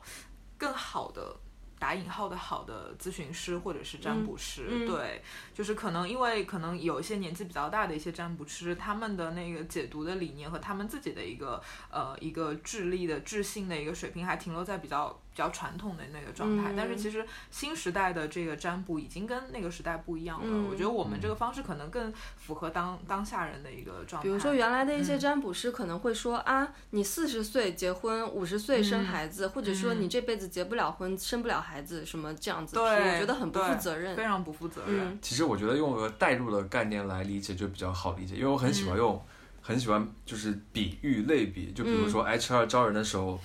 怎么样判断这个 HR 专业不专业？嗯他他问的一定是不是以你的资历和你的年龄去做判断，对，嗯一定以以他见过你，首先当然能见面最好了，以他自己的这个职业素养去判断你，嗯聊天的过程来判断你。嗯那更专业的其实是以你的经历，以这个工作的 JD，他对这个工作的，就是他现在招聘的这个工作的熟悉嗯度、了解度，以及他在这个工作上需要招一个什么样的人，这样一个幻想和憧憬，嗯然后去套他的候选人是怎么样子的，而不是以单纯的。硬件的标准去筛选，就比如说对你的年龄，对，然后你是哪里的人，嗯地域炮这种很容易在对嗯一些初级的 HR 中犯这个对问题。或者你有没有从事过类似的工作？你没做过，我就不要你了。对，因为我在嗯这个求职的路上也遇到过很多的 HR 嘛，嗯所以我会觉得说，一个愿意跟你沟通的 HR，然后愿意嗯去分析这个 JD 到底跟你的这或个者是猎头，对猎头嗯匹不匹配，它是一个非常好的。因为我嗯我自从去了一家比较大的甲方之后，就是嗯猎头可能加了有快七八十个，很多啊，那么多多个猎头，头对啊，就是我的猎头备注就有超多猎头，然后就发现其实常联系的就那么几个猎头，然后我们、嗯我们可能线下都会成为朋友，会偶尔约约出来吃饭什么的，嗯因为我们可以平等的去看一件事情，嗯然后可以从很多他的专业角度嗯去理解，帮我去理解这个事情，我觉得是非常好的一件事。然后嗯那些上来就问你有没有合适的候选人，几到几年经验，嗯你这个公司有没有人能挖，我觉得这些人就直直接在我的这个 pass list 里面。嗯，可能这种问比较出街，就是比较低质的问题的猎头，你的你的你的简历你都不放心给他，我也不放心推荐给朋友，他问我要人，对我也我也不去，嗯不会嗯不会放心去把别人推荐给他。嗯嗯对，所以其实就是新时代的占卜占卜师和咨询者之间，其实也是一个互相挑选的一个状态。就是我们一直输出这个观念，我们不是一个高高在上的老师或者是大师，我们只是平等的在寻求一种沟通和交流。嗯嗯嗯。然后这边其实呃，我觉得可以跟大家就是呃透露一下大树现在所在的一个呃企业，你可以说一下吗？对，我觉得这这个问题，风口风对口企业， 这个问题应该变成说，为什么我们有缘去来录这这一期电节台目，这跟我的职业也比较的相关。嗯我就先插点题外话吧，就是为什么我会来到这个职业，就有两方面的原嗯因，一方面是他找到了我，另外一方面就是 有有有两个朋友的建议，嗯一个朋友是说，因为我是九号，我的生命数字是九嘛，我是九号型人，然后我的生命数字表现是说。我的纵横向发展非常的全面，就是就是有很多的机会和很多的才艺，就一定要注意的是，人生中一定要垂直下去。嗯所以我就在想，说我人生中到底垂着哪个方面呢？我有喜欢画画，美术相关的我又很喜欢，音乐相关的我又很喜欢，嗯然后呃沟通方面的记者呀、marketing 界我又很喜欢，我到底垂着哪儿了？然后后来我经过就是从一月份换工作到现在来了，就是来来逻辑做一个。大家都很熟知逻辑，就是做键盘鼠标那个公司，但是它也在做创新，它现在收购了很多、很多这个风口行业的，应该说是前兆性的一些产业吧，比如它收购了一个麦克风的品牌叫 Blue，嗯那 Blue 麦克风它其实是作为一个声音的介质，它可以帮嗯助人们更好的去表达声音的观点嘛。嗯那我觉得嗯在中国其实声音并没有像美国有 podcast 这样有播客的专门的嗯领域，有很成熟的市场这样子。那中国其实是一个待发展的市场，而且我嗯普遍认为中国的目前的这个媒体环境是比较糟糕的。嗯然后特别是像短视频，然后嗯很多的这种呃过度娱乐东西非常的多，嗯让耗人费了很多年轻人或者是正常人的这个心智。那嗯播客其实在里面算一股清流吧，因为你在专关专注于声音的时候，把你的时间线拉长了。嗯另外，播客优质的播客能给你很多的 input，让你在嗯听的时候有一些思考，你不用嗯把眼睛去嗯抽离出来，嗯眼睛也要参与到整个过程中。你只要通过耳朵进到你的耳脑内，你就可以去做嗯运算吧。对我这边可以分享一下，其实我很早很早就开始听播客了。我大学一毕业，我可能一二年毕业，然后就就开始听播客。刚最早的时候是听糖蒜，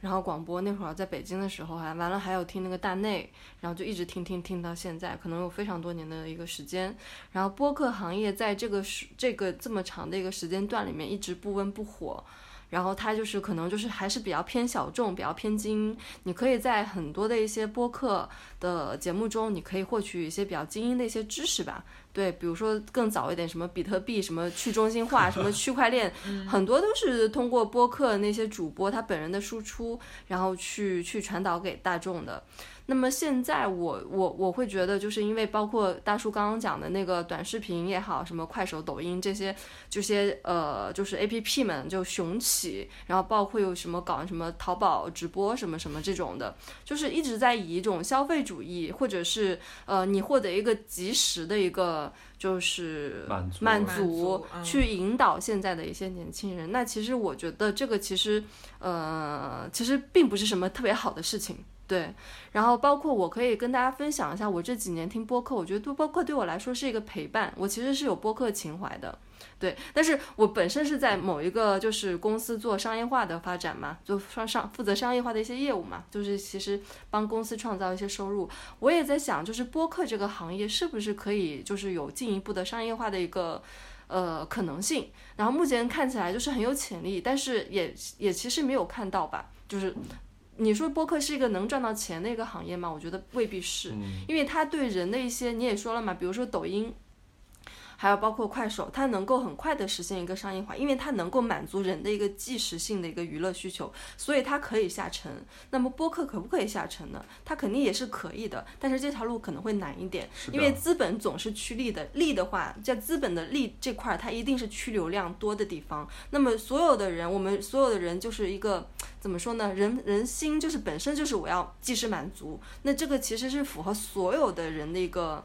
呃，本身的一个本质的一个需求吧，动物性的需求，动物的需求会更多一点。对对对对对，所以就是，所以它那些抖音、快手短视频，它的量可以铺的非常的大。嗯。但一旦你的量大了以后，那么就是资本就来了，我要投你，广告商也来了，对。然后就是我想说，就是因为本身大树它是一个非常垂类的一个呃麦克风的一个品牌嘛，Blue 的一个就是负责这块在中国的一个。呃，marketing 的发展嘛，我在想，就是你，因为你其实可以算是我这几个月把你带起来听播客的。对对对，这是我们，这是我们一个契机。就是我、嗯、我在做麦克风这个事情的时候，嗯、我就想到了小林在、嗯、在听播客，所以我觉得他是跟我的声音非常相关的。我就我就跟他频繁的在交流，然后他给我推了很多播客，我们就对播客能跟麦克风怎么做进行了很多的深入的探讨。嗯，然后后来发现它其实是一个非常有潜力的品类，因为我觉得。就时代总是发展的嘛，就特别是我过了那些坎儿之后，就会觉得看事情都是往一个流线去看的，看更远的未来。嗯，所以我觉得他现在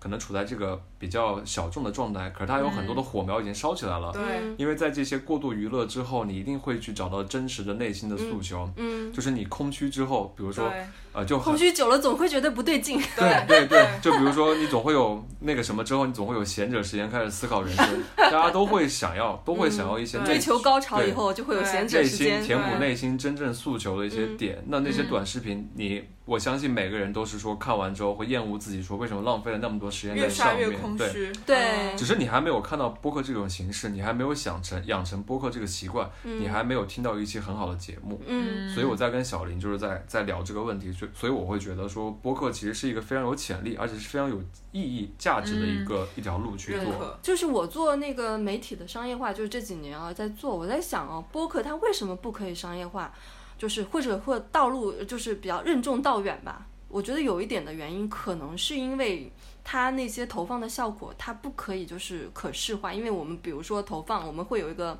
呃，就是就转化率吧。对，这么说，比如说我投一块钱进去，我能不能获得一块钱的收益？但是播客这个它其实很难去衡量，你怎么衡量呢？你在里面不能有一些，就是怎么说呢？你不能在里面放链接，或除非就是有我们现在就是有那种 VR 眼镜发展出来，然后我在走在路上听播客，然后这个时候主播说了一个什么这个东西很好，然后我就哎我一按 VR 眼镜，然后面前出现一个屏嗯幕，然后就点。那个是可以的，但是我们的科技没有到达这个地步。对，我觉得会有那个你说的一个方向了。那我这里也想 input 一些从 marketing 的角度来看的方向，因为你知道现在在整个做市场的环境下，就是媒体是一个可能大家都都知道，媒体其实是一个洗钱的工具嘛，它这些曝光所有的数据都可以造假，而且在中国尤其的严重，你从来获得不了真实的数据，除了 B 站现在还是比较 pure 的，它所有的这些观看量是一个很真实的曝光量和。嗯和 UV，我们就是独立的观看量。嗯，嗯那其他所有的平台所有数据都造假，我们已经习惯那么十几亿、嗯、二十几亿、几百亿的曝光。嗯，对，大家已经倦了。嗯、而且你这些曝光在故事，就是大家在讲了一年、一年又一年的故事之后，这些故事全都一个个变成泡沫，都碎掉了。嗯那我觉得现在所有的市场的人都在反思，说我到底做什么样才是有效的触达？我要怎么样去做分众？怎么样去做精众？怎么样更有效的沟通？这所有做 marketing 和做广告的人在思考的一个问题。嗯那未来的话。我觉得是因为，正是因为这些过度的消费和过度的娱乐，给我们带给播客带来了很多的机会，因为播客它够垂类，嗯，而大家对广告的包容度，经过这么多年的讨论，已经越来越宽容了。嗯、嗯大家现在很认可的是，所有的主播就是以 UGC 和 PGC 为主的，大家都要吃饭嘛，都要做一些嗯恰饭的嗯西，东对，所以现在变成越来越多的圈层和粉丝，真正的 real 的粉丝经济的营销。那播客其实是一个。很高净值的这样一个行业，每一个播客背后，这个人这个主播的背后都都会有一群忠实的粉丝和一个高净值的粉丝人嗯群。嗯他其实他我我也听了很多期播客嘛，里面就会有有主播在讨论说，其实粉丝蛮认可他们这个品牌，认可他们这个人的，嗯所以他们有时候推广告也会觉得他们的广告挺嗯好玩的，有时候跟他相关他也会去试一试。然后整个的广告行业和媒体。就是整个广告和市场的风向在变，那我觉得未来其实就是一个嗯大家会投的一个重嗯投的一个地方， 但是但是问题是要怎么守得住？我觉得嗯我很害怕的是说，所有的资本进来之后，嗯你这块地方就很难很在难再美国镇守了。在美国，其实播客是一个大众化的媒体。嗯，对，比如说呃，就是前两个礼拜的一个新闻吧，Spotify 它就是那个呃花了一亿多美金吧，然后买了一个播客主流播客的一个那个独家授权什么嗯的。其实，在国外它是很认可这么一个。呃，就是一这么一个媒体的，但是在国内你可以看到，我们中就是别说我就是一二年的时候认知播客嘛，就是我我知道我听的是什么是播客，然后但是现在你说什么是播客呢？我觉得现代的一些呃，大家开始听一些节目什么的，很多的时候就是被蜻蜓、喜马拉雅这些 A P P 带起来的，嗯听有声书，对听相声。对吧？嗯好，比如说呃，高晓松的那个什么《晓松奇谈》，对在蜻蜓里面就是用声音的方式去输出。嗯，但是你说这个是播客吗？因为中文播客我觉得很难去定义。对对对对，嗯觉得我们对没必要去限定于定义上，我觉对得嗯它也蛮好的，帮我们培养去。去帮帮助这个中国的受众去培养这个市场也是蛮好的一个行为，嗯因为你嗯先有了习惯，才会有后续对内容的 follow 和你的嗯这个关注点的这个转移嘛。嗯嗯就是这，我们刚刚输出的一些观点，其实是我们有在关注一个呃播客机构叫 JustPod，、然嗯后里面的一个创始人可能是杨一，嗯他们他们因为我觉得他们在做一些很前瞻性的是事的对情，对，然后你可以上他们的一些官网看到，他们就是每周都会每天吧都会有对于全球范围内的一些播客的一些就是就是一些一些新闻情报吧，包括他们自己也在录播客，嗯对包括最近极客的团队他也出了小宇宙 APP，然后是一嗯个中文播客类非常友好的一个 APP，是的对主要是内容质量非常的高。对对对，嗯什么时候给我们推上首页？真的，是啊，金主喊话， 金给钟我晚花给我推 首给我页们，上首页，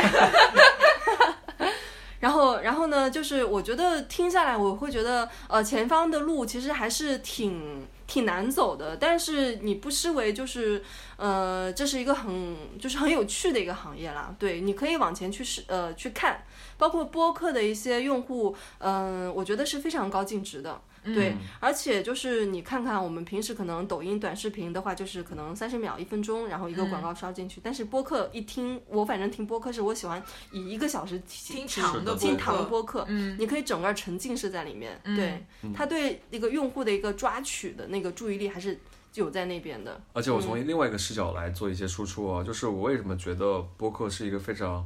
良性，就是它它起了一个筛选的作用。其实，在播客里面，高净值这个事，一方面从商业化来说，就是用户可能是。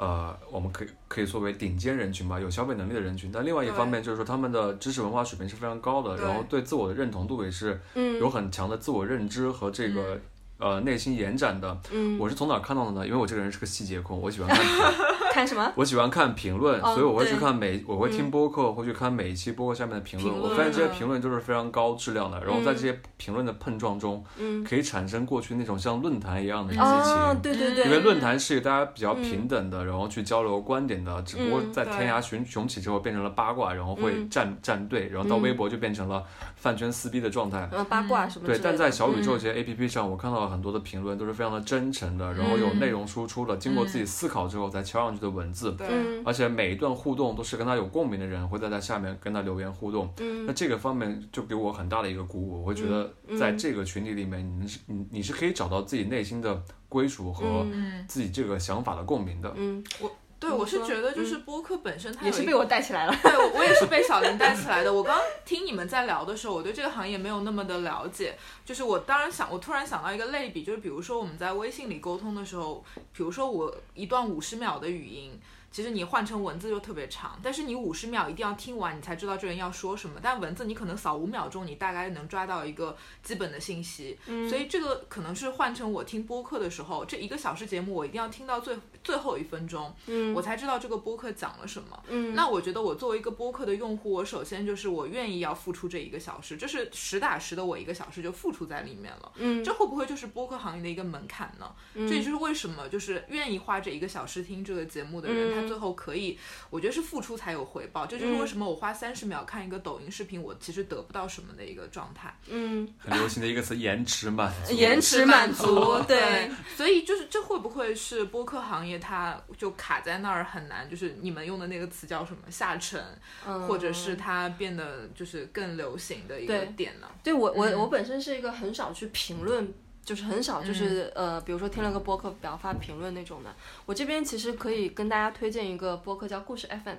嗯，对，这个贝拉可能知道，就是嗯呃，我之前有听一期播客，然后里面呃的一个主播，他对于故事 FM，我不知道那个大叔有没有听过，你没有听我过，我你有没建议有你去听一下。嗯。然后他就里面就是说那个故事 FM 就是呃声音版的知音或者是故事会对，然后他是这么说的，我我虽然说他说这个话的时候，就是可能是一个比较陈述的一个语语气，但是我听了以后很很嗯生我气我我不是很舒服，说实话，嗯而且这个情绪我是早上听的，然后我听了以后我就哦可去工作干嘛的，我就把这个事情忘了。到了晚上以后，我这个不不舒服的情绪我又被勾出来了。嗯，然后然后因为因为我对播客这个行业我就是一直关注了蛮久的嘛，然后我包括我现在也在录播客什么的。我是觉得，就是呃，故事 FM 它是一个播客行业很好的一个节目，因为它就是把播客从原有的一个精精英英化化带到下沉，就是嗯他你小镇青年也可以听，你白领上海的白领也也可可以听，听嗯你在远的地方的一些人，就是可能呃，就是可能是。妈妈、叔叔辈的人也可以听，就是不是局限在某一个年龄段，你懂吗？就是这个，因为大家都喜欢听故事，而且它的制作节目的一个水平又非常的精良。它每一期，你知道吗？它的那些节目什么的，呃，声音都是他自己编的，就是自己作曲、自己编曲放放里面。然后就是，而且他就是很很 serious 的在对待这个事业，他是每周五。呃，每周一三135五嗯都会更新，然嗯后不见不散那种感觉。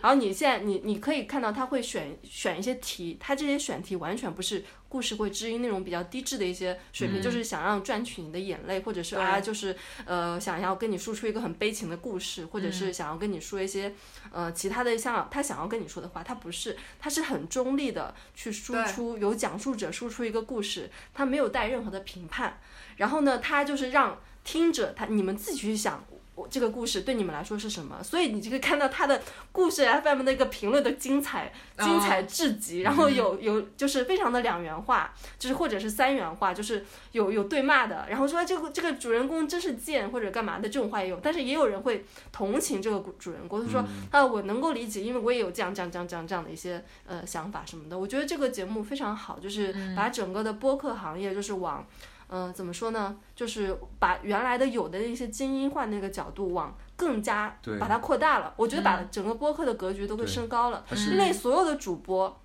你要坚持做这个事情，一定要有利可图。有利可图的前提下，你是需要拥有一一帮你忠实的听众，而且量要稳定。嗯，对你如果说你一直在就是为爱发电，然后一直在那个有人在白嫖你，你这个东西你怎么可能有持续很良性的嗯对嗯做下去啊？你要有输出一个有质量的节目，你肯定要有收入啊。每个人的时间都是有限的，每个人都是一天就只有二十四个小时。为什嗯么我愿意花这几个小时的时间给这些我们的听众录播课？那我肯定就是就是有一些我想要会。就是回报的一些东西嘛，无对论是你的对支持也好，或者是经济上面也好，就是这样子的。所以这个也是延迟满足啊，对于用户来说是延迟满足，对于对录播客的人来说也是延迟迟满足。嗯对，所以我觉得它很好的一点就是降低了整个内容的门槛，然后但这些它降低的门槛就是它降低了整个听众的嗯嗯收听范围的门槛，但是没有降低内容的门槛。经过它自己的编辑和自己嗯的这个处理之后，它的内容反而是让大众更容易接受，接受完之后反而能输出更多的思考，所以他就是一个在用心做播客的人吧。听下来的话，嗯对，我就建议你去听一下。我我我还没有尝试过听这种故事类型的播客它。是由那个，它是由那个，嗯，怎么说呢？它是我我现在就为爱发电，就在我们电台就推一推。 然后它其实是有一个，嗯，主播呃就是由，比如说我是这个故事的亲历者，我自己去讲讲述这这个个故故事。事贝拉可以聊一聊。哦对，因为之前我有给故事 FM 投稿，嗯，对，就是因为我也很喜欢听这个电台嘛，就很想有那个有那个发愿，就想在这个里面讲自己的故事，然后我嗯就给他们投稿，然后他就是会给我寄录音机，然后我们在呃家里我们会通过视频的方式，他对我进行采访。对，然后我就把我自己的故事说出来，但这个节目我不知道最后能不能上线或者怎么样，但我觉得嗯整个过程，呃，会让我很有参与感，然后也真实的感觉到我平时听的那个故事，可能也是通过这样的方式去生产出来的。嗯，嗯，反正我觉得还是好有意思嗯、的感觉。呃就很有意思，好就玩嗯很有意思。而且你从中，他现在应该出了两百多期，就是你可以嗯从加拿大的那个猎人捕熊，就专门在嗯加拿大猎人捕熊，呃，就是你可以听这个人亲口讲述他的故事。嗯，然后也有最近出的一个是在柬埔寨排地雷的一个对，呃兵，然后就是你可以看他在当地他是怎样的，然后或者是最近我记得上了一个节目，就是有个女生她患了肺癌，叫什么上上还是什么之类的，然后就是她在 B 站上面就是发那个 vlog，从一开始很多人就是愿意去呃就是给她点赞鼓励她，到最后她被一所有的人骂，就骂她作或干嘛的，你可以听到这些人的一些心心路上面的一些转变，嗯我觉得这。就跟故事会什么的那种比喻，我就觉得是不一样。它对这个行业的一个发展，就是还是非常非常有正面的一些作用的。嗯，因为故事谁都爱听，对是你爱听，我对爱听，大家都爱听。而且他选的一些题还是蛮讨巧的。对我之前就是鼓励贝拉去投稿，是因为我觉得贝拉的故事也蛮好玩的，因为对贝拉本身是一个呃上海非常知名的复旦大学那个哲学系毕业的一个、呃就是学生嘛，然后就是他就是一路走来他的一个。嗯对我的精彩的故事，然后呃对结果是一个靠算命为生的人，对，怎么 突怎么会突对，然怎么走到了这一步？ 对，就是怎么怎么会就是一个就是这么知名的一个院校，又是哲学系，就是一个我应该非常去五百强工作你室应吗该？去五百强工作， 或者是对嗯你应该在那个一个高阶媒体担任一个编辑的角色，对你也很会写对东西。哎，对怎么就突然到了玄学的这条路这不上？就是世俗跟这个憧憬的这个矛 盾点吗？故事的矛盾就出来了，对所以贝拉的故事感觉很精彩。对 对对对 而且很多人会好奇，跟我一样好嗯奇，就说为什么你这么样这么优秀的文凭，然后你不去做一个世俗上认为的成功，对反而选择自己对内心觉得是成功的一条路，嗯我觉得非常的有意思。就是对其实输出这这输出这些故事，不仅仅只是对于呃自己的一个疏导嘛，就是嗯也是希望能够启发到一些人，因为你是现的在对你现在找找找你们来算塔罗的人，多多少少都是有一些自己的一些内心想法跟世俗上面的一些价值观有冲突就是有冲突有碰撞，嗯他们才嗯会 suffer，然后对才会找到你们去做一些咨询，对然后你们给他给一些建议什么的，最 anyway 都是要尊重你的内心，嗯最后的。结论还是这样，没有一个咨询师说、啊，这个你爸妈催你要结婚，你要不就是结婚吧？谁会这么说呢？没有人嗯。所以其实就是小林讲的，就是嗯太阳底下无新鲜事，但是因为你没有听到那么多的事儿，嗯你才觉得自己经历的事情是多么的特别。其实是大家经历的事情都差不多，对吧？嗯就是核心点都差不多，所对以的就是这才是这个播客，我觉得它很很妙的一个点。哎，你我我我觉得我真是故事 FM 的真爱粉，录了一对期是播客真在爱赞 粉赞扬他，他，最后花了十分钟表扬这个故事 FM。然后我们今天也聊的差不多了，然后最后呢，请大树展示一下他的才艺，给我们拉一段二胡听一二胡听，表演。二胡表演。好，好，今天这首歌是那个什么 Lemon。嗯。，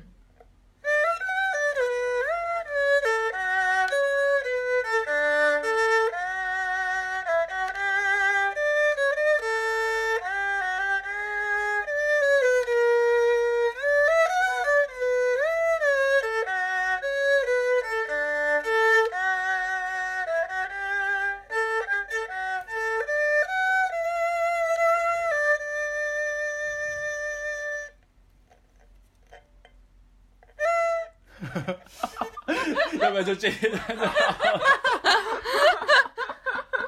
哎，我们我突然我刚刚看大树在那边现场给我们拉二胡，我突然想到我们要不出去摆摊吧？你可以拉二胡 我们然后算命你是吧算命，然后我我站我站街，然后就招揽客人过来。也不是不行，开一个玄学铺子还不需要对，水对手经裤子营，还不需要那个营业 执照。对对对对对对，然然后也没有什么食品安全的问题，然后对直对接就是对输出知识，对，所以就是好东西我们听一半，好吧？我觉得就，听我一觉得半可以在这里发一下我的新歌，我可以让小林插到这个电台里面。啊，可以可以，对对对，对。然后你要你要不要解释一下你那个新歌？对，呃，我有一首新歌很想在这个电台里发，它叫做《逃过升天》，我觉得跟这个选曲的主题也比较的相似。它意思是我这首歌的意思，意思其实就是说，呃，我们其实昨天和明天都是虚妄的，过好今天才是最重要的。所以，我们逃过升天就是要逃过昨天和逃过明天，然后去过好今天。哇，哦我觉得我们的电台突然变成了《康熙来了》，然后有主有有有有明星要发新专辑，一定啊要上一下我们节目。对，对上我们节目是发新歌。好好，我们接下来请大家听一下大树的《逃过升天》。好，拜拜拜拜。逃过身边，我要逃过升天，逃过昨天，我要逃过昨天，逃过升天，我要逃过升天，逃过明天，我要逃过明天，逃啊逃啊，变成流浪的蝴蝶。追啊追啊，火焰就快要熄灭。哦，逃啊逃啊，就快结束这个圈。追啊追啊，不过是一场云烟，